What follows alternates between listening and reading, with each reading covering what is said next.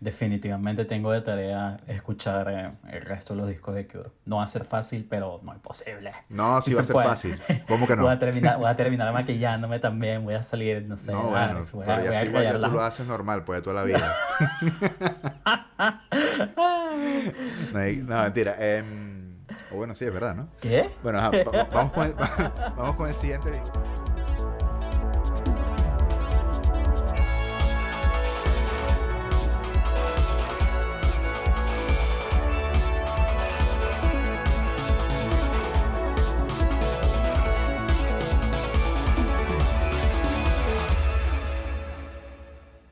Hola a todos, bienvenidos después de mucho tiempo nuevamente a Musicólogos. Mi nombre es Pedro Reina y del otro lado se encuentra Ricardo Vázquez. ¿Cómo estás, Ricardo?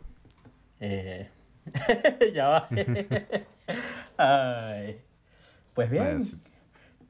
Este, este, pero este con ese miedo así no. Esto es algo, esto es algo muy nuevo para mí, te pido disculpas. Bueno, no, tranqui, no, no, hay, no hay nada que disculparse bueno, muchas, muchas personas, o bueno, no, no, voy a hacer como hacen los influencers que tienen 10 seguidores que dicen, mucha gente me ha preguntado, no, no, no vamos a empezar así, sino que eh, tenemos muchos panas que de verdad eh, nos han preguntado, al menos a mí, eh, qué pasó con musicólogos, murió musicólogos a nivel de podcast, porque siempre estamos como que a nivel de contenido.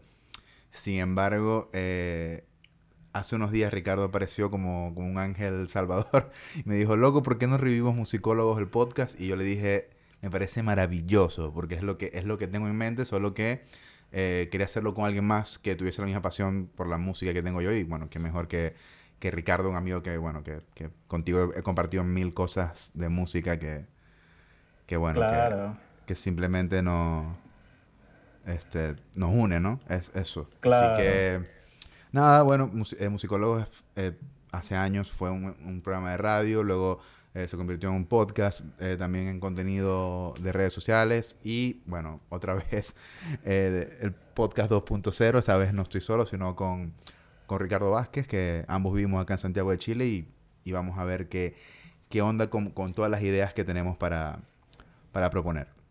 Ok, el, el, el, primer gran tema, antes de, antes de, de entrar ya como que a hablar del, del tema de hoy, bueno, que estoy redundando, es queremos hablar de los discos históricos lanzados en la vida, pero en junio.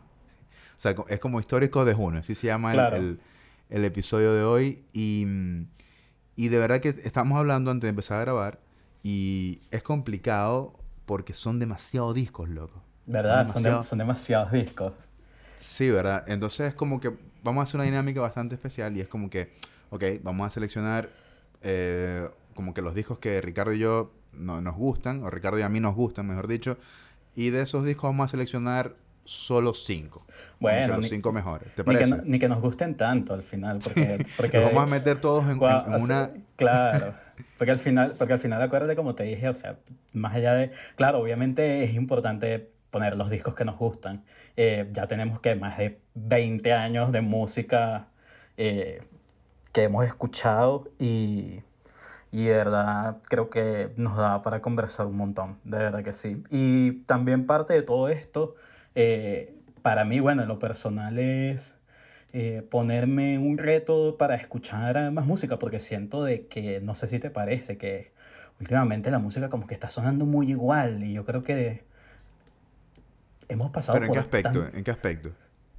En que se ha, o sea, se ha vuelto igual como se ha vuelto dame, contexto porque o sea... es que se ha vuelto demasiado comercial. Entonces yo, yo, yo siento de que de verdad al menos en, en los últimos no sé 15 años 15 20 años bueno para no decir los últimos no sé nada, sí, digamos que en los últimos 20 años yo creo que, que toda esta, esta movida, bueno, yo creo que es también parte del, del, del, mismo efecto del streaming, de la democratización de la música, de que ahorita cualquier persona literalmente puede subir su música al internet.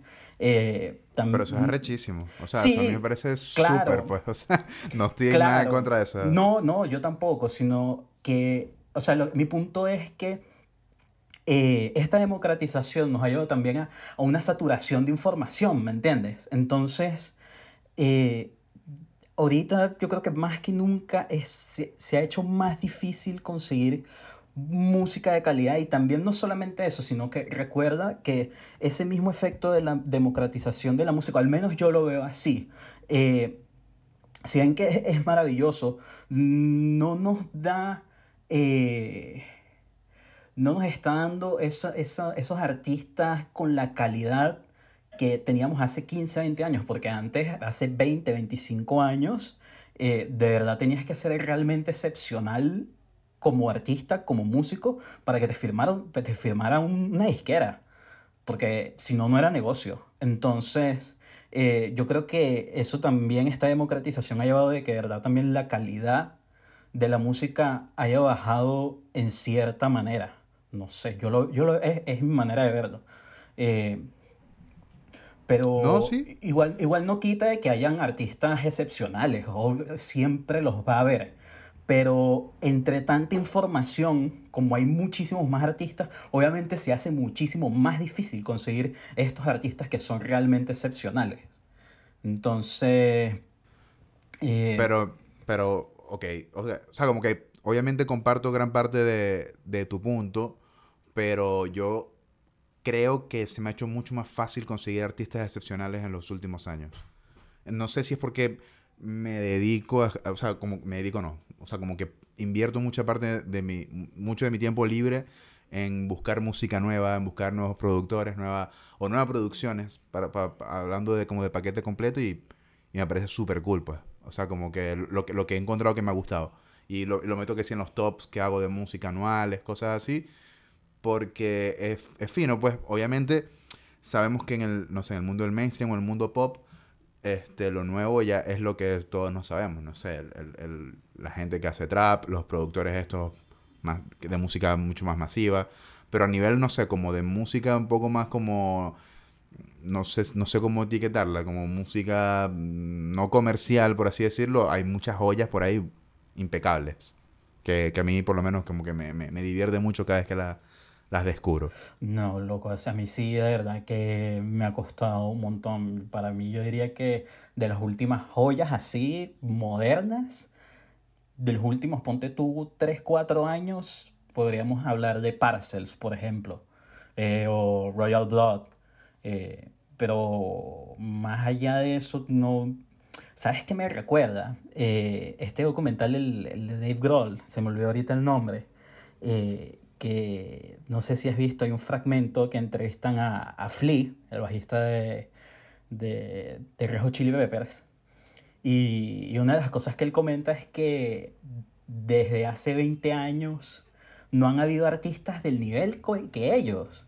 Es como si hace 20 años hubiesen cerrado un portón, literalmente lo dice, si hubiesen cerrado un portón y no, de ahí no va a entrar nadie más y ya queda como una responsabilidad de ellos como artistas presentarse hasta que se mueran. Literalmente lo dice así que me parece. ¿Sabes? Eso me quedó sonando mucho en la cabeza. Si te fijas, mm, como que tiene cierto sentido, ¿no te parece? Igual coincido mucho con lo que dijiste ahí de Parcels, porque, o sea, me parece que es una banda que escaló demasiado rápido, que la vi, la vimos, o sea, porque me acuerdo que que estábamos juntos cuando, cuando, cuando la descubrimos, está, estábamos ahí, casualmente estaba contigo y, y, crecieron muy rápido. En menos de un año estaban ya en festivales y con un disco brutal, que, que es el disco, el, homónimo de ellos. Y eso es divertido, cuando ves que una banda, a mí me, me causa mucha satisfacción cuando, cuando una banda eh, la ves como que nacer, crecer y ves que de pronto a mucha gente le empieza a gustar, hasta cierto punto me gusta mucho eso, no, no siempre. Hay veces que uno es medio como que, como que, no sé, a veces como que me fastidia cuando una banda ya se vuelve como que demasiado pop en el aspecto que pierde sentido ya, como que ya no es, ya no es como que tuya, pues. Es muy purista lo que acabo de decir, pero es cierto. Eh, bueno, ya, eh, Rick, vamos a meternos en el tema, ya de lleno, porque ya, este, ya, ya, calentamos motores y estuvo bastante bueno hablar de, de este preview, em, de, de, lo, de, nuestra apreciación de la música en diferentes con diferentes puntos de vista. Bueno, para los que no saben y están escuchando este podcast, eh, Ricardo Vázquez es un gran amigo, un gran amigo mío, y, y, decidimos como que retomar este proyecto, o decidí retomar este proyecto junto con él. Así que los episodios eh, ya no voy a estar solo. Tengo casi dos años sin hacer episodios, así que de ahora en adelante va, va a estar Ricardo. Vamos a darle. Persona. Sí mismo. Así que eso, vamos a estar discutiendo. Él tiene un punto de vista muy, muy distinto al mío en la música, eh, muy, muy distinto y eso me parece que es brutal, pero ambos compartimos creo que la misma pasión y bueno, nada, vamos a... San Benito, San Benito. vamos a hablar mucho de San Benito, lo bueno y lo malo, que bueno, aparentemente es más bueno San que... Benito no tiene nada malo. Eso, ahí está. pero nada, vamos, no, no, no quiero, es un tema que, se, que va a estar bueno. Oye, pero, oye. no, pero Sí. sin anticiparse, ti- sin anticiparse. Eso es material para un episodio, ojo. ¿Qué? Claro, claro, claro, sin anticiparse. Ok, re- recapitulemos. El, Ajá. el episodio de hoy es Históricos de Junio, disco, grandes discos en la historia de la música que se lanzaron en el mes de junio, aprovechando que estamos en junio para hablar de esto. Primero, antes de empezar, les, eh, les repetimos la, o les repito la, la dinámica. Es como que vamos a meter varios discos que seleccionamos eh, Ricardo y yo en una página que es de random, te tira número random, y el que salga de ese vamos a hablar. Y dentro de esa lista están Enema of State de Blink-182, No Angel de Dido, eh, Born in the USA de Bruce Springsteen, eh, Springsteen Amnesiac de Radiohead, The Rise and Fall of Ziggy Stardust de Debbie Bowie, X and Y de Coldplay, Hot Fuzz de The Killers, Viva la Vida de Coldplay, Californication de Red Hot Chili Peppers, Te Amo de Phoenix, el homónimo de Bon Iver, Luz de Nelly Furtado, el Jesus de Kanye West, Watching Movies with the Son of de Mac Miller, The Big Band de Buster Rhymes, White Pony de Deftones, Significant Other de Limp Bizkit, Purple Rain de The Prince, el homónimo de The Used, Bocanada de Gustavo Cerati, el homónimo de The Cure, Sueño Estéreo de Soda Stereo y Epiphany de T-Pain. Son 23 discos que algunos son como que escogidos por mí, otros son escogidos por Ricardo. Hicimos una depuración como de más de 50 discos, una locura, y quedaron estos 23 que van a estar ahí en el en el en la página de Random y mm, los que salgan son los que vamos a, a conversar. ¿Sí o qué, Rick? Claro. Eso fue, eso fue una locura. claro. Eso, eso fue una locura. Eso fue una de, ver- de verdad, de verdad. Sí, que- sí, fue, fue complicado hecho, de- porque casi lloramos y todo. Sí, ¿no? Todo, Y si te fijas, recuerda que, que incluso, bueno, habíamos dicho, dijimos cinco discos, ¿verdad? Incluso llegamos, llegamos como siete discos y después fue como que, ¿y ahora qué hacemos? No. Sí, sí. Tuvimos que seleccionar cinco y bueno, vamos a, a ver qué sale. Vamos con el primero. Estoy aquí viendo. Y el primero que salió es, ah, bueno, este me gusta, es Born in the USA de Bruce Springsteen.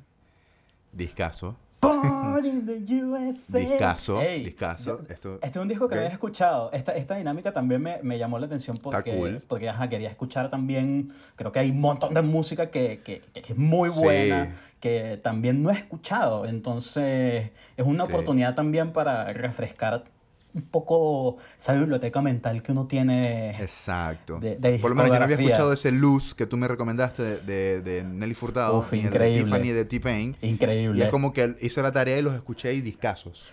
Discasos los dos. Epiphany fue como el, fue el salto así de T-Pain. No sé si tú recuerdas que, bueno, T-Pain es súper famoso por el tema de, de, del autotune y, Exacto. y fue en ese momento cuando él sacó, cuando él saca ese disco, saca su sencillo y saca la, la, la aplicación. Él sacó, se asoció con una de estas eh, empresas de, de- de- como Musical.ly en ese momento y sacó Ey, su, su autotune pero, para pero, iPhone. te, pero, increíble. hey, Born in the USA, brother. Ok, volviendo, volviendo. Eso, eso. Ok, ok. este disco eh, fue el primer disco que yo escuché de Bruce Springsteen. En recuerdo, serio. o sea, Este es cuando- mi cuando primer empecé- disco de Bruce también. Eh, eh, Fue el primero que yo escuché y yo creo que este, eh, no sé si es el más como emblemático, pero, pero es como que, que tiene un, tiene un, un tono, el, el tono nacionalista de Bruce Springsteen nació con este disco, porque si bien la gente lo adoptó con el tiempo como, como un disco patriótico y, y un disco como relacionado al, al- a la clase media estadounidense, a la gente que... a- Es un a- disco demasiado gringo. es un- sí, es un disco que tiene que ver con la con, con protesta porque Wow. fue dedicado a, a la guerra de, de Vietnam. Entonces, obviamente, es- no hay nada más comercial en el mundo que la guerra, lamentablemente. Y por eso, en parte, como estaba orientado a la guerra y, y una protesta como tal, a, a- a la gente que enviaban casi que obligada, eh, agarró mucha fama y se convirtió como que en el, no sé, de los discos top 10 en la historia de, de Estados Unidos en ese momento, en, en, en mediados de los 80 que cuando salió. Este es un disco que, Claro. que salió el 4 de junio del 84. Recuerden que estamos hablando de discos eh, de junio.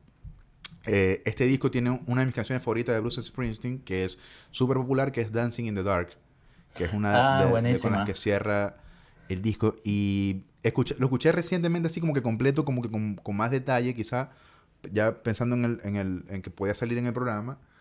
Y loco, es una producción de puta madre, pero no era un disco, a mi parecer, ubicándome quizá en la época, no era tan visionario. No era, no era, no No, mí era, no era un disco adelantado, pero sí fue como uno de los mejores discos de, de ese año, Sí. sin duda. Sí, para, o sea, yo en la primera pasada que le eché, bueno, de las primeras cosas, wow, este, esto es un, un epítome de lo que es Estados Unidos. O sea, yo llegando a Estados Unidos, ese es el soundtrack, ¿me entiendes? Eh, Exactamente. y, y yo creo que sí, es un disco, más allá de ser un disco vanguardista, es un disco que está adecuado a su momento. Eh, igualito ya Bruce lleva varios, varios hits, varios discos. Bueno, Nebraska fue también un, un palazo de, de álbum y, y de hecho le fue, creo que es una, esto es uno de- en ese momento como tal, es, de acuerdo a lo que estuve revisando, es como de los mejores momentos de Bruce, incluso, o sea, tomando en cuenta de que incluso aquí en Born in the USA hay varias canciones de Nebraska que, que les parecieron tan buenas que decidieron agregarlas. Por ejemplo, I'm on Fire es una. Eh, Sí. entonces, te puedes imaginar la calidad que estaba en ese momento Bruce, que eh, Sí. si te fijas no, no era necesario como reinventar la rueda, ya de verdad venía haciendo eh, música realmente buena, venía pegando en la radio. En general, el jazz, Bruce es- era un ícono de, eh, de la cultura pop eh, estadounidense y este es uno, uno más, un palo más de Sí, este disco- que ha hecho. Es- exacto, este disco fue tan loco en su momento, o sea, como que dio tanto que hablar que fue comparado con Born to Run, que, o sea, yo creo que es como que el- el- realmente como que el, el mejor disco de, de Bruce. Claro, No es, el, no es el más pop, ni el más, no sé, ni, ni el primero que te va a mencionar la gente. La gente te va a mencionar Born in the USA por, porque obviamente lo tiene todo. Pero este, pero este disco es icónico. La, la portada es súper icónica, que sale el de espalda con un jean, o sea, con la bandera de Estados. Unidos. Todo, todo demasiado gringo, todo demasiado americano. Y es un disco de referencia que a medida que pasa el tiempo, o sea, pasan los años, y el legado es es infinito. O sea, tú Sí. escuchas cantantes como, como Brandon Flowers, no sé, de Killers, como Sam Smith, que es un cantante, eh, perdón, como Sam Fender, perdón, que es Sam Smith, como Sam Fender, que o un cantante también relativamente nuevo, y, y puedes notar las influencias que tienen de este disco, del Born in the USA. o sea, es como, es, es como lo que tienes que hacer para, para consolidarte como un gran frontman y, y como una gran banda, sonar a este disco. Este disco tiene, tu, estuvieron involucrados una, una producción demasiado absurda, demasiado absurda de bueno. Esto por- fue, fue mezclado por, por Bob Clearmountain, que en ese momento era como que uno, uno de los tipos más codiciados para mezclar discos.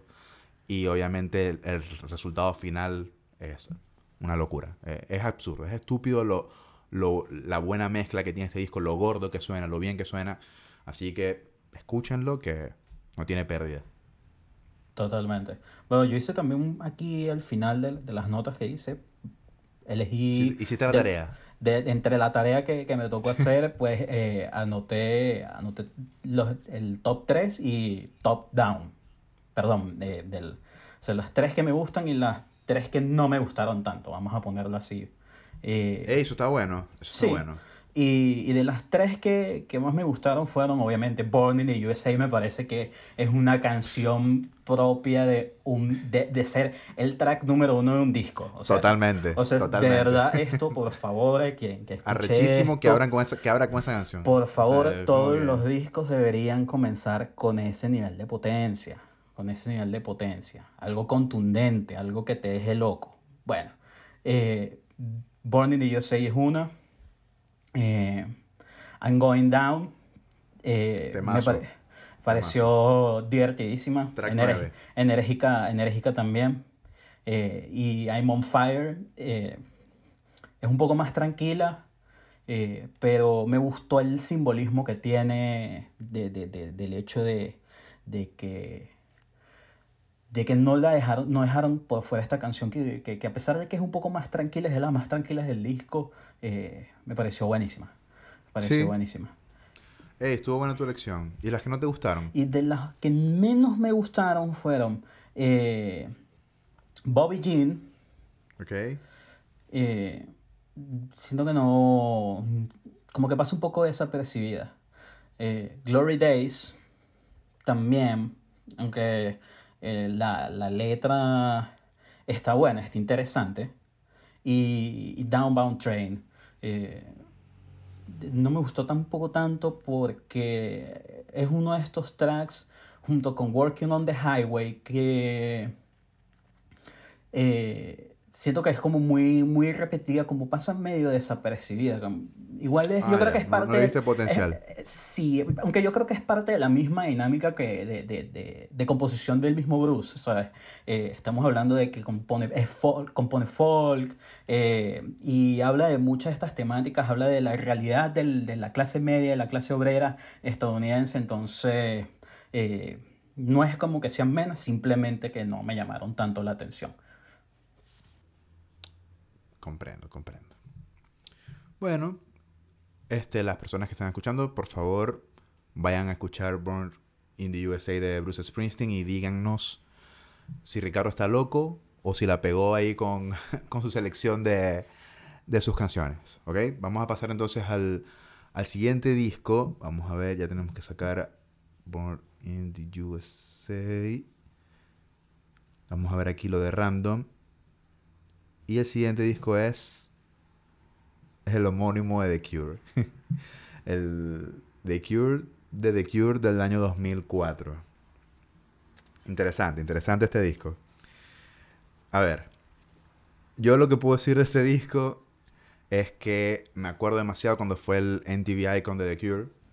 eh, que ellos prepararon este disco justamente cuando hicieron ese icon. Por lo general, cuando hacen un MTV Icon, el artista eh, llega con material nuevo o con material o con alguna algo promocional.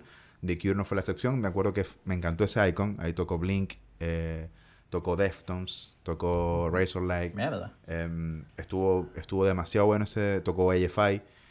Y, por su- y el host era Marilyn Manson. O Ja, Marilyn, fue Marilyn. Manson. Estuvo bueno, estuvo re bueno. Y, y luego obviamente tocó The Cure y tocaron temas de este disco. Este, este disco tiene dos canciones que me encantan. Que una es The End of the World, que fue como que el primer single que, que lanzaron. Y el otro es el Taking Off, también, que también fue single de ese disco.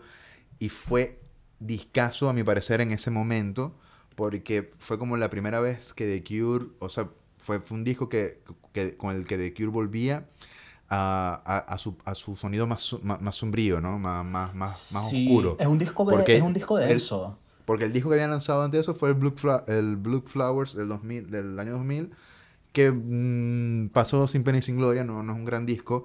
En cambio, con este homónimo, eh, es como que, ok, vamos a mostrarle a la gente, a las nuevas generaciones y a, las- y a nuestros fanáticos de toda la vida, eh, que podemos volver a sonar eh, así bien dark, bien gothic, como, como, como se caracterizaron ellos en algún momento.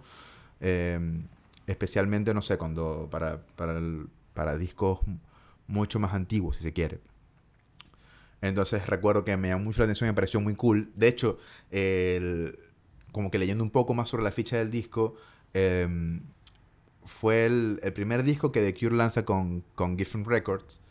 Que este sello tiene la particularidad que, si bien es un, otro sello de mierda más que le roba el dinero a todo el mundo o, a, los artistas, el- da cierta libertad para ciertas cosas. Eh, de hecho, el arte del disco la hizo un sobrino de Robert Smith. Y, y a nivel de producción, la banda tuvo libertad de, de- de participar mucho más. Sí. Entonces, por eso es que suena muy a The Cure. Suena muy, muy bien. Este es un disco que es nuevo para mí, esto es una novedad para mí. La verdad, nunca había escuchado de Cure. Cuando salió entre todos los discos del montón que elegimos y salió de Cure, me quedé como que, mierda. esto va a ser un reto. Desde el principio, esto va a ser un reto. Y de hecho, es un reto, de verdad. Para quien no ha escuchado de Cure, eh, entre las cosas que estuve investigando, bueno, el mismo Robert Smith dice que de que este es el disco que uno de los discos que marca si te gusta o no te gusta Cure.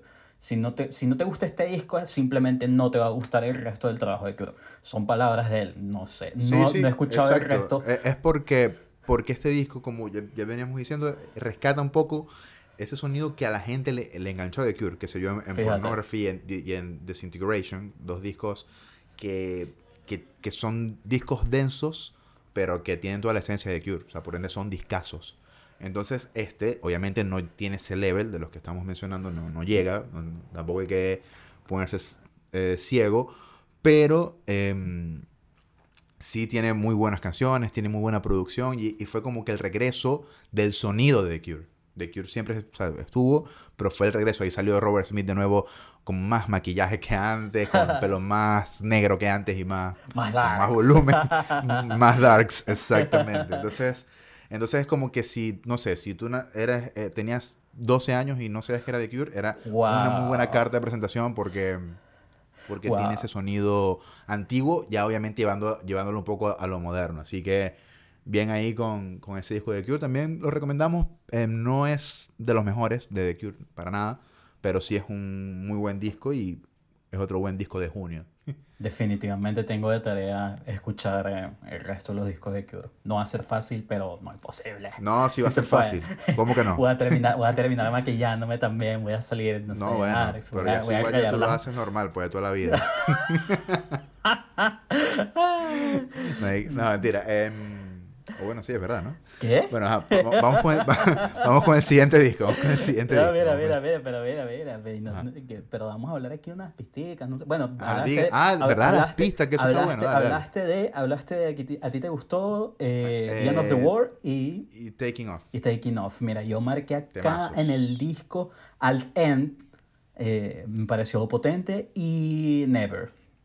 Ah, claro. Never es, es el yo creo que es como el tercer, mi tercer track favorito del, del disco. Es de los últimos también, y, uh -huh. en el orden, ¿no? Y claro. muy bueno. Claro. Pero eh, no es tan comercial quizá como The End of the World, que, que tuvo, que fue single con video y, y, le, y le dieron mucha rosca.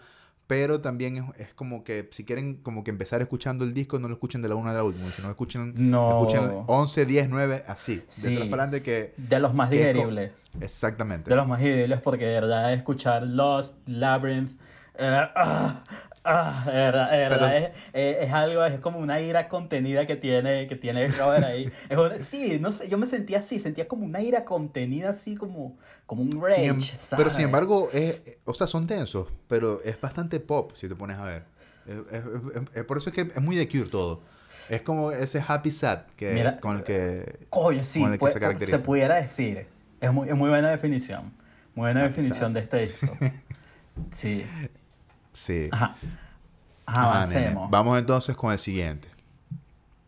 Otra vez. ¿Qué tenemos? A la ¿Qué gente que está acá? escuchando, gente que está pendiente de los discos que están saliendo, vayan anotando y cuando termine el episodio de este podcast, vayan a escucharlos que gente seria aquí hablando. Ajá, el siguiente disco es X and Y de Coldplay. Vaya, vaya. Se merece un aplauso de computadora porque amo este disco. bueno, aquí van a tener que que, que, que mutearme un poco porque este disco, yo sé que mucha gente Agárrate, Coldplay, mira, mira, mira, mira que mucha, te están escuchando los stands de Coldplay, una cosa. Mira, mucha gente odia mira. Coldplay hoy en día y, y, y se entiende, mucha gente. Yo nunca, yo nunca he entendido Coldplay. eso, yo no he entendido por qué la gente odia Coldplay, de verdad. Te, este disco, este disco te puede explicar perfectamente no, por qué. No, por, sí, sí, no, no, mira, para mí X and Y es el mejor disco de Coldplay al menos es mi favorito. Yo creo, ¿okay? yo creo lo Muy mismo. personal. Yo creo que es el mejor. Es Muy el mejor personal la opinión. Eh, ojo, aquí me pueden matar porque los que aman Coldplay van a decir, no, el mejor es Parachutes o a Rush of Flood to Head. Me explico, como que los dos primeros son la locura, que sí lo son. Pero el X and Y es el punto medio de Coldplay. Porque después de esto vino Viva la Vida, que es un buen disco, luego salió Milo Sailoro, luego pero, salió... Pero, pero no el, hay nada, el, nada, después de X and Y no hubo nada parecido. Pero para mí, Viva la Vida fue como una excepción y el Milo Sailor no. fue como que me estás jodiendo. Mira, mira que yo soy, mira que yo soy stan, mira que yo soy stan de Viva la Vida. Viva la vida no, y, y, está bien, muy buen está bien. Tiene, tiene, buenos puntos. Tiene, punto, tiene sus puntitos altos ahí en Viva la Vida, pero el X and Y para mí, wow. Claro. O sea, es, impresionante porque, a ver, para, para, ponerte un poco de contexto, por lo menos, Coldplay lanza el Parachutes. Claro. ¿okay? El primer disco, disco que rescata los demos y, lo, y, lo, y los, los, los graban como de manera profesional. Lanza un primer disco que un poco disperso, pero muy bonito, muy buen disco. Luego lanzan el, una joya que es el Rush of Love to Head, que no tiene una canción mala, tiene puras canciones perfectas, perfectamente producidas. Un disco impresionante, pero sigue siendo como que con, sigue teniendo esa esencia del Coldplay eh, más orgánico, con más guitarras acústicas, si se quiere. ¿Ok? Claro. Y ya con el X and Y empiezan ellos a probar eh, sonidos más electrónicos. Desde el primer track, desde el primer segundo, ya se siente. Y a pesar que, eh, de que la banda eh, la estaba pasando re mal, porque casualmente lo vi en, el en un documental de ellos para, para este disco, Sí, la pasaron re mal. Sufrían, estaban a punto, estaban a punto de, separarse. O sea, había muchos, muchos peos internos, muchísimos de la banda. Sobre todo con Chris Martin, que ya estaba como que consolidándose. Y estuvo, Chris estuvo a punto ya de, de lanzar su carrera solista. Fue una locura. El punto es que al fin logran, logran eh, terminar este disco y lanzarlo. Y es, el, y es el, el punto medio porque el sonido es, aparte de lo bueno que es, es, sirve de antesala a lo que venía para Viva la Vida y, y, sirve, y sirve de antesala para todo lo que vino después, hasta el Coldplay que hoy conocemos, que a muchos les da cringe, a muchos les da fastidio, a muchos les gusta, a, a otros no. Pero este disco yo me acuerdo que lo escuché, estaba saliendo de quinto año en el colegio, Ah, me acuerdo imagínate. demasiado la época, y fue una, fue una cachetada, loco, fue... ¿Qué es esto? Lo amé. Lo amé todo, desde el track 1 hasta el último, eh, Square One, What If, que es un temazo. Wow, increíble. Eh, White Shadows. Por supuesto, este disco tiene Fix You, man. o sea, la can- aquí Claro. este disco tiene la canción de estadio más importante de Coldplay y una de las canciones de estadio más importantes de la historia de la música. Me atrevo a decirlo. Es, sin- es un disco que te toca, de verdad. ¿ok? O sea, por eso es que yo tiene no Speed of, Sound, of Sound, tiene Low, The Hardest Part. No es, no, tiene- es, no es por fuera Talk, que también fue un sencillo. Exacto. Tiene eh, Twisted Logic, Till, Till Kingdom Come. Es una locura, una locura de disco que, que para mí es el punto más alto a nivel creativo de Coldplay. Es, rescata la esencia de lo que veníamos escuchando de ellos, de los primeros discos. Y es como un Coldplay súper maduro. Aquí Coldplay pasó de ser una banda de venue a ser una banda de estadio. Claro. ¿Ok? ¿Ok? Sí, O sea, totalmente. así mismo. eh, pasaron de llenar grandes lugares a llenar estadios gracias a este disco. Por eso es que Totalmente. digo que es el punto medio al que sueño con que el Coldplay regrese. Porque se Uf, fueron tanto que ya totalmente. obviamente son la cosa más pop absurda que puede existir, pero... Aunque pero- ni tampoco, porque bueno, ahorita, bueno, hace poquito sacaron un sencillo como que le, Bueno, le me- di no- una no. sola escuchada y me y- y gustó. no, no te quedaron ganas de más, me imagino. No, fíjate, y de hecho, mira, lo que, lo que fue este último sencillo y el último álbum que sacaron, el de Everyday Life, eh, me parece, me parece un, un buen giro, un buen giro a, a lo que a, a lo que a lo que han venido haciendo, porque porque si te fijas lo que es, creo que es Low Shadows y, y eh, ayúdame con, con, Una ayudadita con qué? con los, con los últimos discos, después de... El Ghost Stories. eh, The Ghost Stories, está La gracias. Head Full of Dreams. Eh, ah, Exacto, después de Head Full of Em, Dreams, como que estos discos como que no, como que se sentían perdidos, se sentían perdidos eh, armando estos discos. Yo te, Y- te voy a explicar, te voy a explicar, o sea, como que viendo allí lo- el, el tema de, lo, de la discografía, ¿ok? Está Parachutes del 2000, perfecto, Claro. ¿ok? La Rush of Blood to the Head del, del 2002, perfectísimo. Está el luego vamos hasta el 2005, que es el White que estamos hablando. Y luego aquí viene todo lo que estamos, lo- lo- la explicación previa, ¿no? Claro, Que es el Viva la Vida, el del 2008, luego el 2011 Milo Sailoro, 2014 Ghost Stories, que Claro. es un gran disco, ese sí es muy muy bueno, lo rescato. en serio, Pero luego en no. 2015, sí, loco, Ghost Stories es discazo. ¿Sí? O sea, sí, sí, Mm. sí, de verdad. Ahí ellos como que volvieron un poco al, al- al- a lo de X and Y, un poco, porque tienen mucha, mucha electrónica, mu- mucha cosa como que suave. Es que tienes que, tienes que Tengo que escucharlo, tengo que escucharlo. Tienes que escucharlo y entender a Chris Martin en su momento, ¿ok? Cuando, Ok. cuando él está feliz, hace discos malos. Cuando está triste, hace discos buenos. Para, para el Ghost. Stories se estaba divorciando, estaba recién divorciado, y es un Claro. disco muy bueno. Luego se puso como que jovial, colorido, raro y sacó el A Head Full of Dreams. Claro, Mira ese nombre. Dreams, claro. Y luego Everyday Life del, de hace dos años, el 2019, que, ajá, que es malísimo. P, que tiene como dos o tres canciones buenas, por no decir como que malísimo, pero sí es malo. Pero volviendo al X and Y, que es el, el- Volviendo, lo que exacto. estamos como que enfocándonos en este momento, ya con que tenga una canción como Fix You, que es la canción más importante de Coldplay y una de las canciones más importantes del Britpop, ya tú puedes entender la magnitud de, de lo que representa este, este álbum. Claro. Wow, loco. De verdad, yo tampoco había, me había puesto a escuchar completo X and Y. Y. Qué disco tan bueno. Qué Muy disco, bueno, qué disco, muy, tan, muy qué bueno. disco Y- tan increíble. Y, me, y te digo aquí otra cosa. Me parece que es el disco más, uno de los discos más infravalorados de, de toda la, la música británica. Sin duda alguna, de verdad, es un disco de Mm. un disco súper consistente, no solamente, no solamente por el hecho de que tenga estas canciones que son icónicas en la historia de la música, sino de que a nivel de composición, de, de armar un disco como tal en una temática, eh, me parece tan consistente, tan... eh, y, y al- si bien Chris habla de temas muy generales, habla de, eh, de, de estar triste, de, del amor, de, de conversar, de, de cuestiones muy generales con las cuales todos nos sentimos identificados. Creo que por eso también eh, lle- llega a ser tan masivo este disco, eh, pero más allá tiene una fibra, una sensibilidad eh, única, única eh, a lo largo de todas las canciones. De verdad es una cosa que, que a mí me dejó loco, que me parece increíble que, que, que un disco de principio a fin pueda ser tan bueno.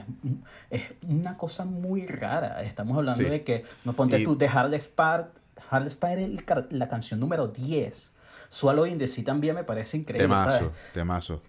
Y mm, este que nombras, la de Hardest Part, es una locura. Claro, The Hardest una es locura, la canción demasiado número bueno. 10, número 10. Y estamos hablando de que todavía te sigues disfrutando ese disco hasta el fin, hasta Twisted Logic, que, que, que me parece también, que, que parece un cierre incre- increíble para el disco.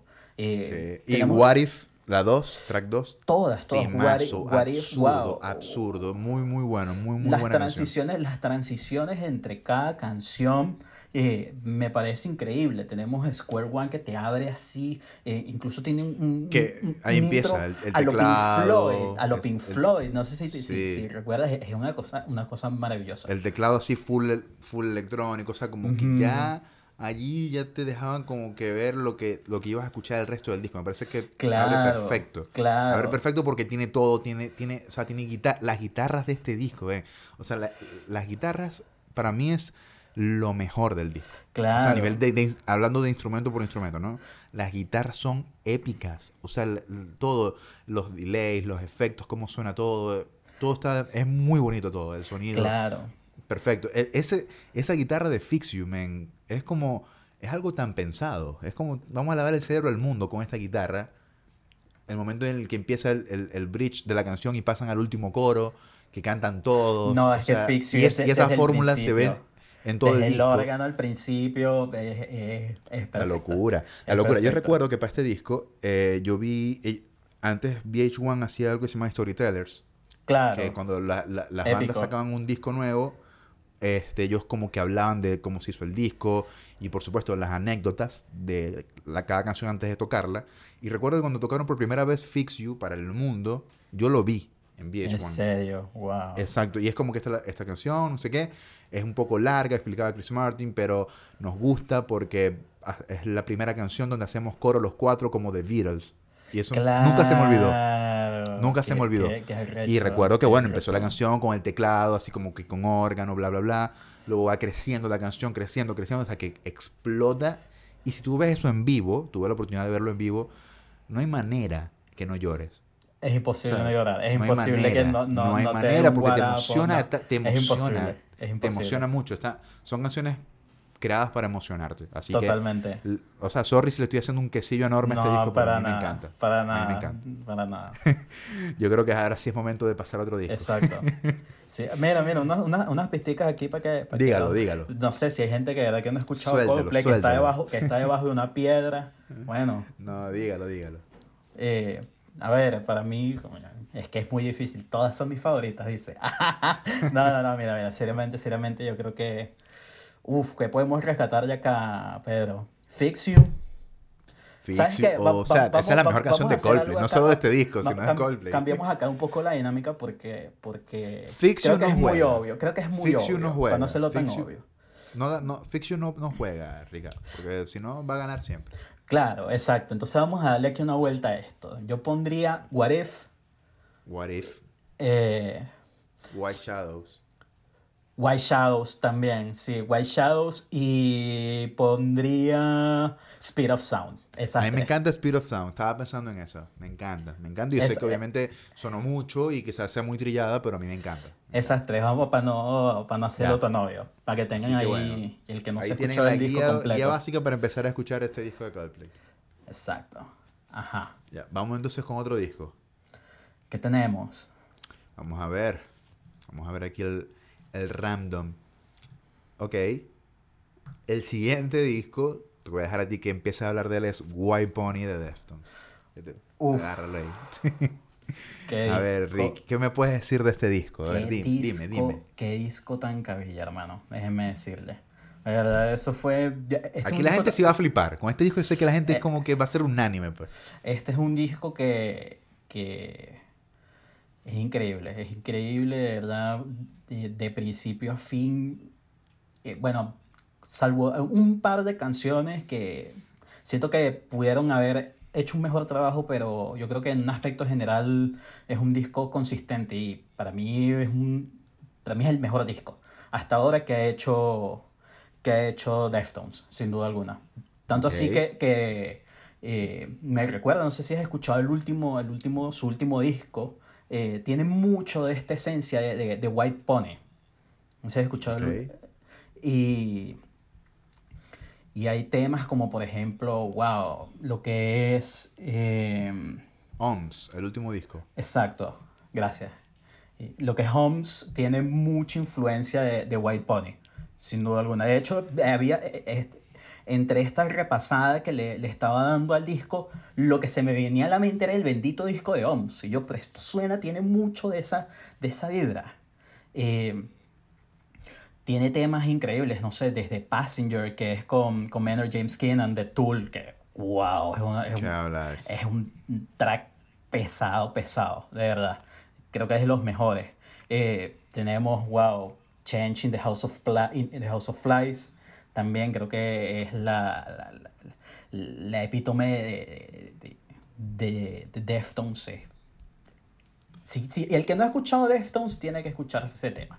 Punto. Claro, mira, yo, yo voy a hablar de, un punto de vista muy distinto a- al fanático random, o random no, mentira, al fanático promedio de, de Deftones. Y es que yo no solo llegué tarde a Deftones, solo que en su momento no me gustaba, ¿ok? No conectaba mucho con la banda. Ok. Por ende, ignoré por muchos años la música de ellos.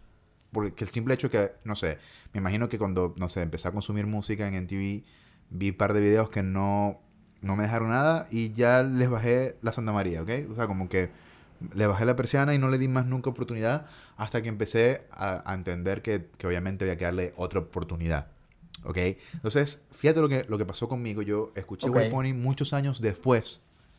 Lo escuché de nuevo. O Ok. sea, lo escuché así y, y yo dije, qué bolas. Qué bolas Sí. este disco. Qué bolas la batería de este disco. Me atrevo a decir que de toda esa época del new metal y la música es- posterior son las mejores baterías grabadas total. lejos, lejos. O sea, no es que hay comparación, es como que es una locura el sonido de ese disco hoy en día. ¿Ok? ¿Sabes Estamos qué- hablando, sabes- estamos hablando de un disco de 21 años, de hace- que se lanzó hace 21 años. ¿Sabes qué Entonces- baterías me dejan loco de ese disco? Las de Digital Bath. Por supuesto, men. Las de Digital ¿Qué de es hecho, eso? Una, una el sonido es arrechísimo. cuando, cuando, cuando hacíamos las pruebas de sonidos en los shows, el, el ingeniero de, de sonido, que, que él- cuando estaba haciendo los ajustes del, del PA en, en los venues, una de, los, de las pistas que usaba para probar el sonido era Digital Bath. Imagínate. Qué loco. Es una locura, increíble. Heavy. No, y, y, y ya va. Y el, so- y el sonido de la guitarra, men. El sonido de la guitarra de este disco es una cosa de locos. No, no sé, tú, o sea, alguien que, que, no sé, que nunca haya escuchado música en su vida, un ejemplo, le pones este disco y fácilmente te puede decir esto, esto salió ahora. Es un disco Sí. que, enveje- que ha envejecido demasiado bien, que la producción es como que adelantadísima. Obviamente era muy hereje con respecto a lo que se hacía en, ese, eh, en el año 2000.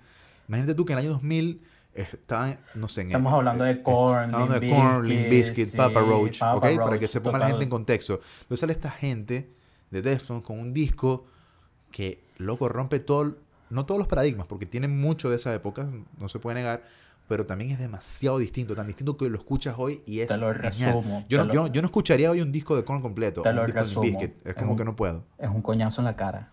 Totalmente, totalmente. O sea, Así y todavía sencillo. uno, uno Todavía, sigue escuchando todavía. temas como Back to School hoy en día. Total. Y, es, un- es una canción que envejeció bien. Me explico, no es Nevermind de Nirvana que ya basta de escucharla. No, ¿ok? no. Me explico, o sea, estoy, estoy poniendo un ejemplo muy drástico y quizá no, no, no, no, no entra en la competencia, pero es para poner en contexto a los que nos están escuchando. O sea, hay canciones que, por lo menos Jeremy de Pearl Jam es como que ya basta, men. O sea, si voy a un concierto de Pearl Jam, espero que no la toquen. Pero si voy a un concierto de Deftones y no tocan Back to School, me voy a rechar. Wow, y de, esa- de ese disco también hay tracks que no eh, porque fíjate que. Knife Party, man. Knife Party, de hecho, Eso es entre las notas que estoy tomando. Es una de las primeras canciones que escuché de Deftones. Así que recuerdo haber escuchado. eh, es esa. Change, temazo Change. Es Claro. una locura, es una locura. Y, y digo, ¿qué bolas yo? Que no le paré bolas en el momento y, y estaba ahí como que nada, no me gusta. O sea, solamente por decir que no me gustaba. Y hoy en día lo- no, no me considero fanático Es- de Deftones, Change pero sí lo respeto mucho. sí, no, es increíble. mucho. Me hubiese encantado tripeármelo en ese momento, man, de verdad. Todavía, todavía creo que es una banda para seguírsela tripeando y de hecho vinieron Sin para duda. acá, para Chile, creo que Sin fue el año pasado, si no me equivoco, y, y reventaron con tres fechas, olvídate, Sí. más de 3.000 personas, eh, es, un- es una banda que de verdad todavía tiene mucho que dar, mucho que dar, Sí, bueno, el de hecho, lo, lo ha hecho. Después de ese disco lanzaron como seis discos más, siete, Sí, no sé, y, y es como que el año pasado tuvimos el OMS, que un disco Sí. que rescata mucho ese sonido. De verdad, se, se los recomiendo súper, súper full. eh, y, y lo coloco aquí haciendo un inciso con, con OMS. eh, porque, bueno, como les digo, yo, en lo, en lo personal, yo tampoco es que sea muy fanático del metal. eh, conozco Deftones porque es parte, crecí con escuchando Deftones, igual como crecimos escuchando Linkin Park, eh, Papa Roach.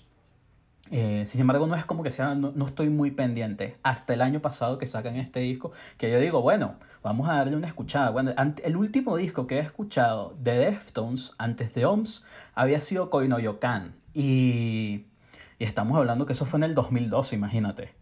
Y, Claro. y no, no, tiene así, no, no tiene esa consistencia que, que tiene OMS. No, no se entonces, no, se compara. entonces los que los, los fanáticos de Deftones, al quien le guste el metal, eh, a este ese disco también se los recomiendo para que le echen una revisada. Pero bueno, vol- volviendo. Y estamos hablando de un disco, eh, es un disco que tiene Grammy. Sí, sí, disco sí. ganador de Grammy, por ende es un disco que masificó a la banda. ¿ok? Sí, es que Este es el disco Change- que masificó a la banda sin duda.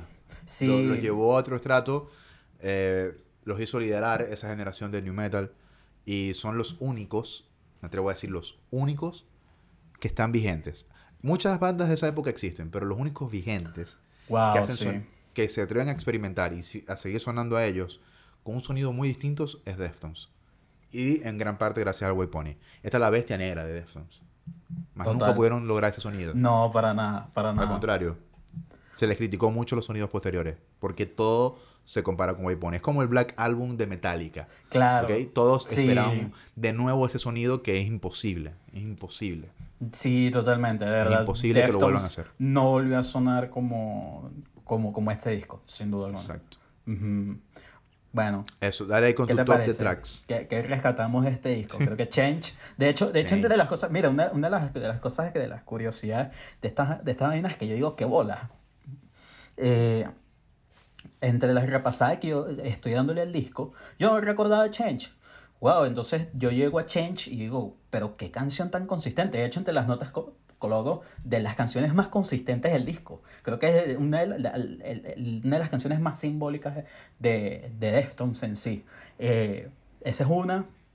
Bueno, y después, ah, para, para cerrar la idea, perdón, y, nos damos cuenta de que, de hecho, creo que del el Grammy, uno de los Grammys que se ganan a mejor performance es por Change.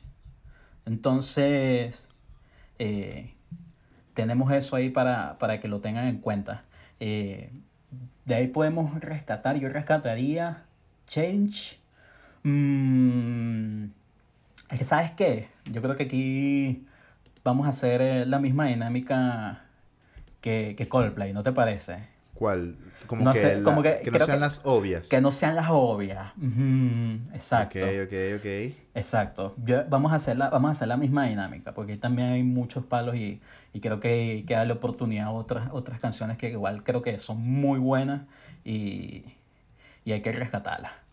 Yo rescataría aquí también, bueno, además de, de las obvias, rescataría eh, RX Queen. El intro es muy buenísimo. El intro está. Eh, de hecho, estaba escuchándolo hace un ratito y el, el, intro es bien interesante. Los que, los que les gusta llevar el. Tengo esa, esa, esa maña a veces como de llevar el ritmo de la batería y me puse a averiguar porque es, es bien interesante. Y, y, me conseguí con, esta, con esta, eh, este ático que es que el, está escrita en, en 8-3 en ocho tiempos sobre tres. Nunca, nunca he visto ese, ese metraje en una canción. Primera vez. Eh, y por eso creo que es también tan interesante ese, el intro de la, de la canción. Eh, muy buena elección, muy buena elección. RX Queen rescataría Elite, también es súper potente, es un coñazo en la cara Elite. Y rescataría... Mmm, rescataría Passenger. Esas tres. Uf. Esas tres. No podemos dejar a Tool, a Maynard, James Keenan por fuera. No, no, no, no, para nada. Es una, es una locura también ese, ese track. Bueno, a la gente que nos está escuchando, que, que va por aquí con nosotros, por favor, este, díganos si Ricardo está loco de remate, qué tema se comió ahí, si está bien. Eso es algo muy personal, ¿no? Pero igual podemos, nos pueden No, yo, creo, yo creo que, no, yo creo que nos van a dar la razón.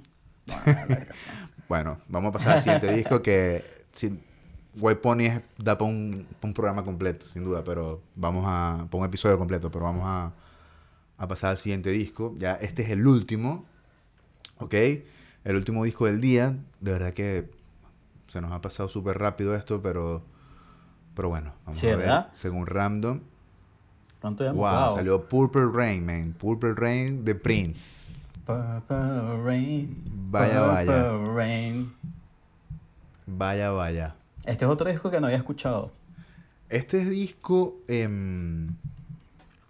a ver. Este no me juzguen, no me juzguen. Estás pasado. No, no voy a decir que es un disco que, que no, es que, siempre. tú sabes que, que, va a venir cualquier stand por ahí. No, ¿qué tal? Que no, que tú escuchas mucha música. ¿Cómo que no has escuchado Prince? ¿Qué tal? No, que todos los que escuchan música tienen que escuchar. No, chico, que no, que no, que no, que no. No, pero tampoco, tampoco así. a ver, Purple Rain mucha gente eh, le suena porque obviamente es un disco legendario. Claro. uno, de los discos más importantes de la historia de la música. Estamos claro, de, ahí, estamos de acuerdo. estamos hablando de que, Prince es, como que, o era el artista más conceptual de la vida, junto con Bowie, o sea, son dos, dos artistas que a menudo son comparados porque no pueden vivir sin la conceptualización de, de su música. A ver, cada disco de ellos tiene mil detalles, un porqué, mil backgrounds, o sea, es como que da para hacer un programa cada, cada disco de ellos. Pero en este caso, Purple Rain es uno de los discos más importantes del funk y del soul de la historia.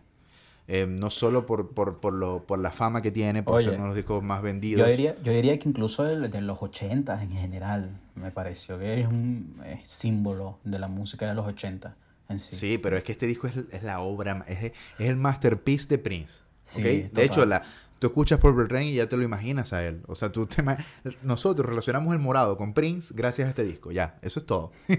¿Ok? Eh, ya, ya, no, ya, no hay, ya no hay más nada que agregar, su señoría. Entonces es como que estamos ante un disco que merece ser escuchado una y otra vez. Tiene muchos temas buenos. O sea, muchos fueron, muchos fueron singles.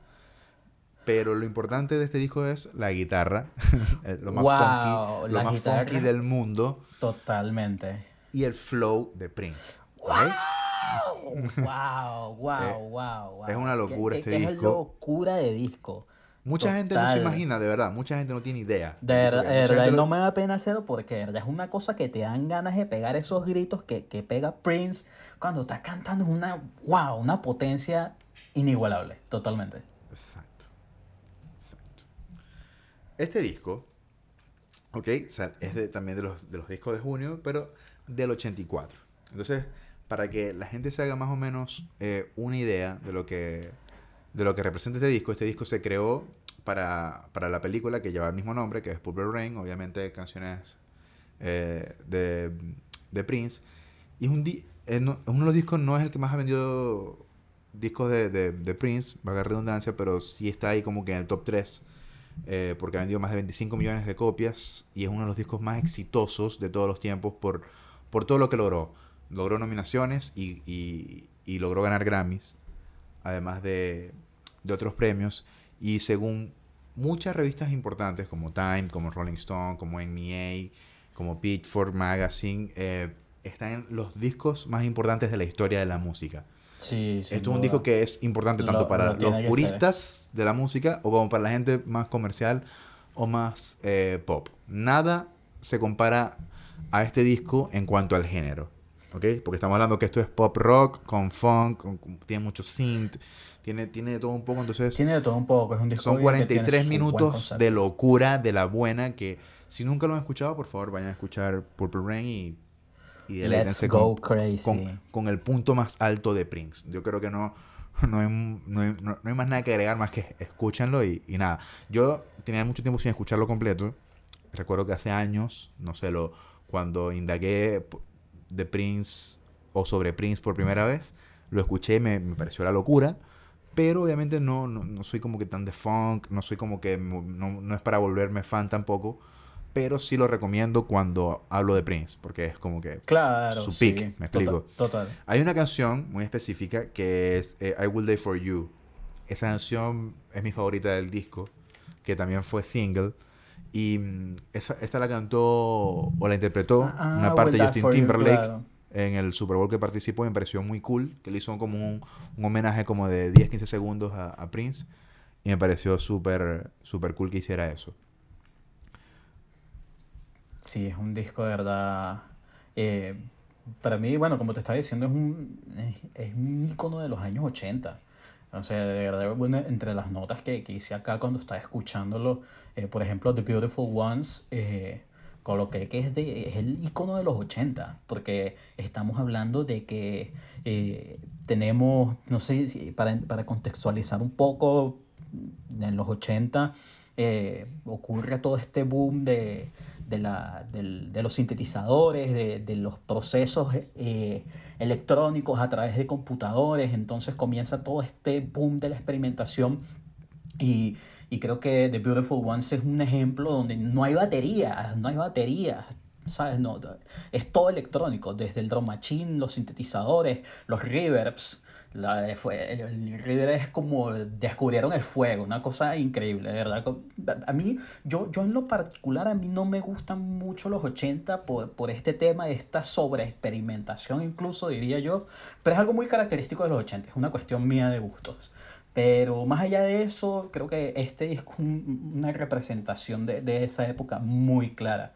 Desde The Beautiful Ones, eh, Computer Blue, que habla de la tecnología, de- con lo que estaba leyendo Prince tenía como también una cierta fijación por las cosas tecnológicas, como el futuro. Es y que es un disco netamente futurista. es, es un disco futurista. Netamente. Tenemos eso, eh, tenemos eh, Computer Blue, eh, tenemos, eh, bueno, The- When the Doves Cry también es una canción muy, muy, muy buena. Es una canción bien, bien particular. Es una Mira, canción que no, que no tiene bajo, no sé si te habías dado cuenta de eso. Tiene solamente baterías y sintetizadores. Bueno, y sus solos de Ese dato, ese dato está. Y ojo al dato. Es, es una canción que no, no tiene bajo. Y fue Qué una, loco. fue una, eh, y es una cuestión de que entre las cosas que estoy leyendo fue una decisión así como bien intempestiva de parte de Prince, pero eh, bueno, es una de, la- de las cosas que se podía permitir porque era él. Pilla, pilla este dato, pilla este dato. Este dato está bueno. En el año 2012, Slam Magazine lo consideró a Purple Rain el mejor, o sea, o el segundo mejor álbum de la década de, de los 80, Sí. solo superado por Thriller de Michael Jackson. Y Bueno. ese mismo año, la Biblioteca del Congreso de Estados Unidos agregó el álbum a su registro nacional de la grabación debido a su alto valor cultural, histórico y estético. Sin duda Más, alguna. más acertado, imposible eso, porque representó mucho.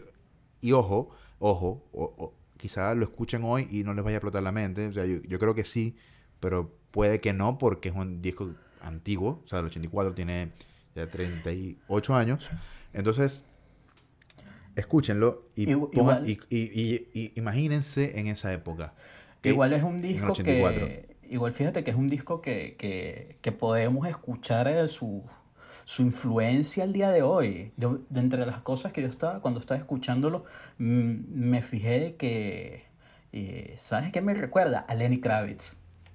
Lenny Kravitz tiene mucha influencia de Prince también. Esto- Claro, esto- por supuesto que sí. Esto me recuerda a Lenny Kravitz. Claro y que yes, entre las cosas claro que estoy yes. indagando, una de las principales influencias de Lenny es el mismo Prince. Entonces, Sí. fíjate. Prince es influencia de, de- de- de mucha gente. Sí, totalmente. Es como, es como decíamos, es como The Beatles, como David Bowie, o sea, gente que es legado universal de la música, o sea, como que no, no hay discusión. Y este es, este es su disco, pic, o sea, su, su pick. Es como el White Album de The Beatles, como el Black Album Metallica, o sea, es como el, el punto más fuerte de, de la carrera de Prince, sin duda.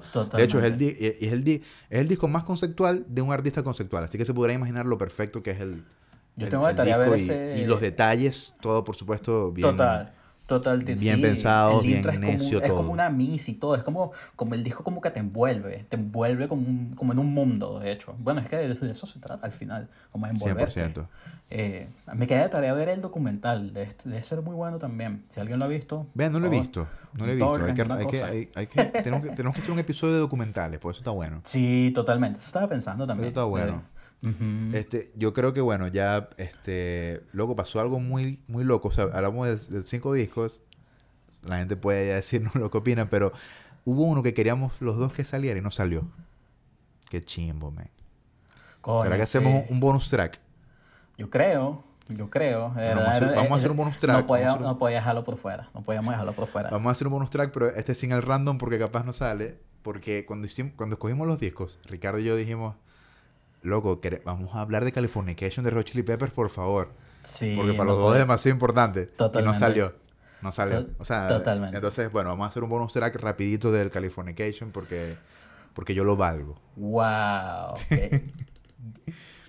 Bueno, yo, creo que, ese es un disco que igualito deberíamos dejarle como un episodio aparte incluso.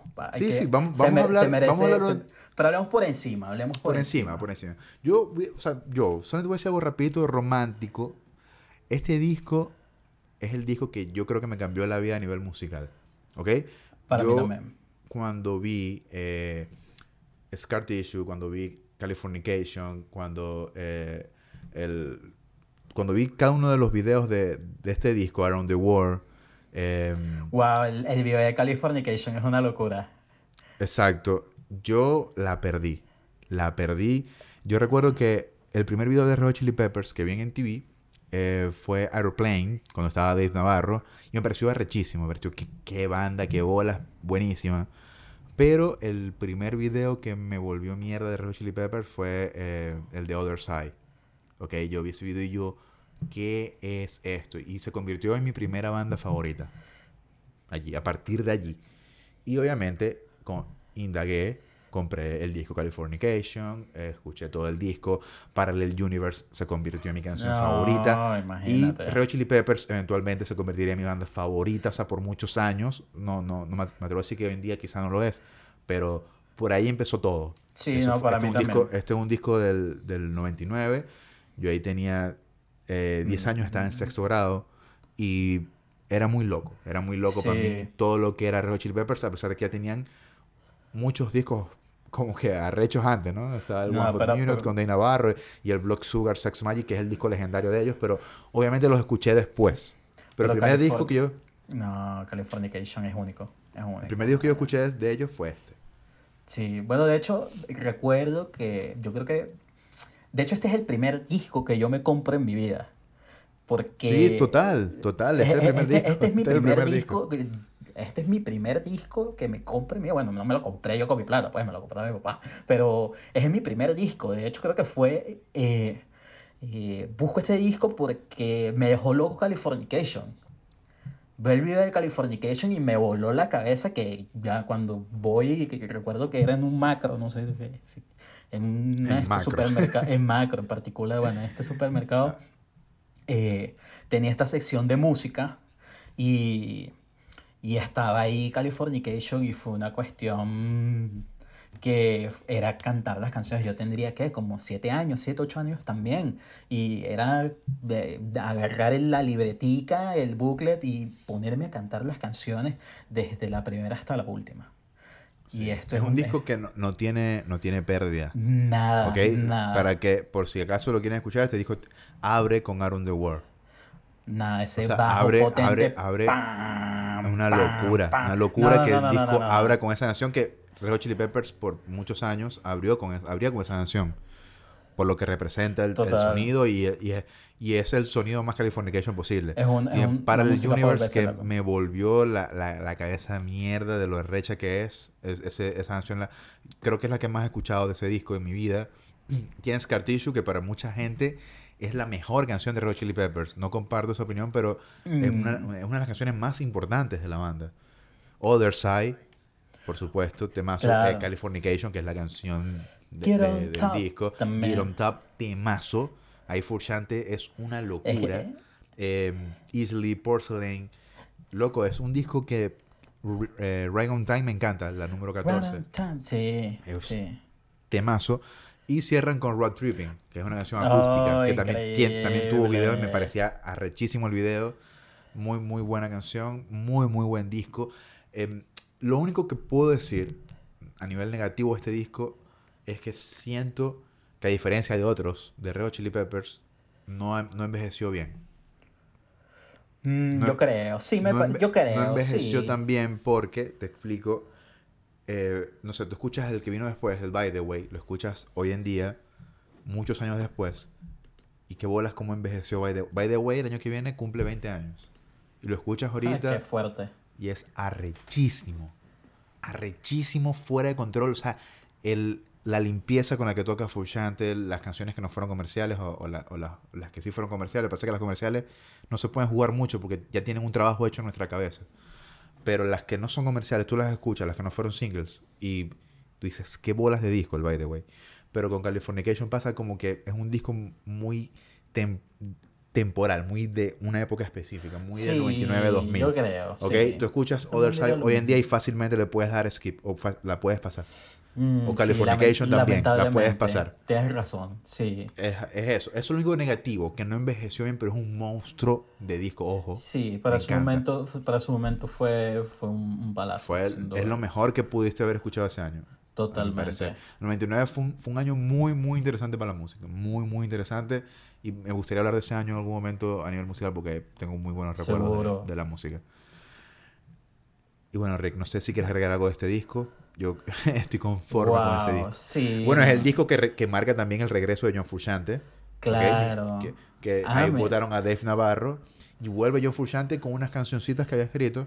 Y bueno, es Californication. Yo creo que por eso también tiene su simbolismo. Es que ese, ese- esa vuelta de, de Frusciante le da una mística única Impresionante. este disco también. Impresionante. Cada A vez que pesar vuelve de es eso, pero locura. es un disco que vale la pena escucharlo, sin duda alguna. Exactamente. Y bueno, las personas que nos han que llegaron hasta aquí, que nos escucharon, déjenos en los comentarios qué les pareció. Escríbanos en nuestras redes sociales también qué les pareció. Recuerden que estamos en, en todas las redes sociales como arroba musicólogosla y en el sitio favor. web www.musicólogos.la. Eh, ya saben que Ricardo es el nuevo tripulante de, de musicólogos a nivel de podcast, así que apóyenlo, síganlo, que, que Sigan a ama la música y es como que es mi partner perfecto para esto porque ama la música como yo y eso es lo que, lo que hace falta para, que... El musicólogo puede estar quien, quien, sea, pero que, que, sienta la música de una manera muy bonita, así como, como la siente Ricardo. Sí, al final la idea, la idea de esto también, yo, yo me animo a... Te, te contacto por el hecho de que, de verdad, eh, tenemos mucha música a lo largo de este tiempo que, que vale la pena reseñar y, y revisitar, de verdad. Y esto, vamos a aprovechar estos espacios para, para que no dejemos por fuera todos estos discasos. De verdad, creo que tenemos un montón de música eh, para hablar.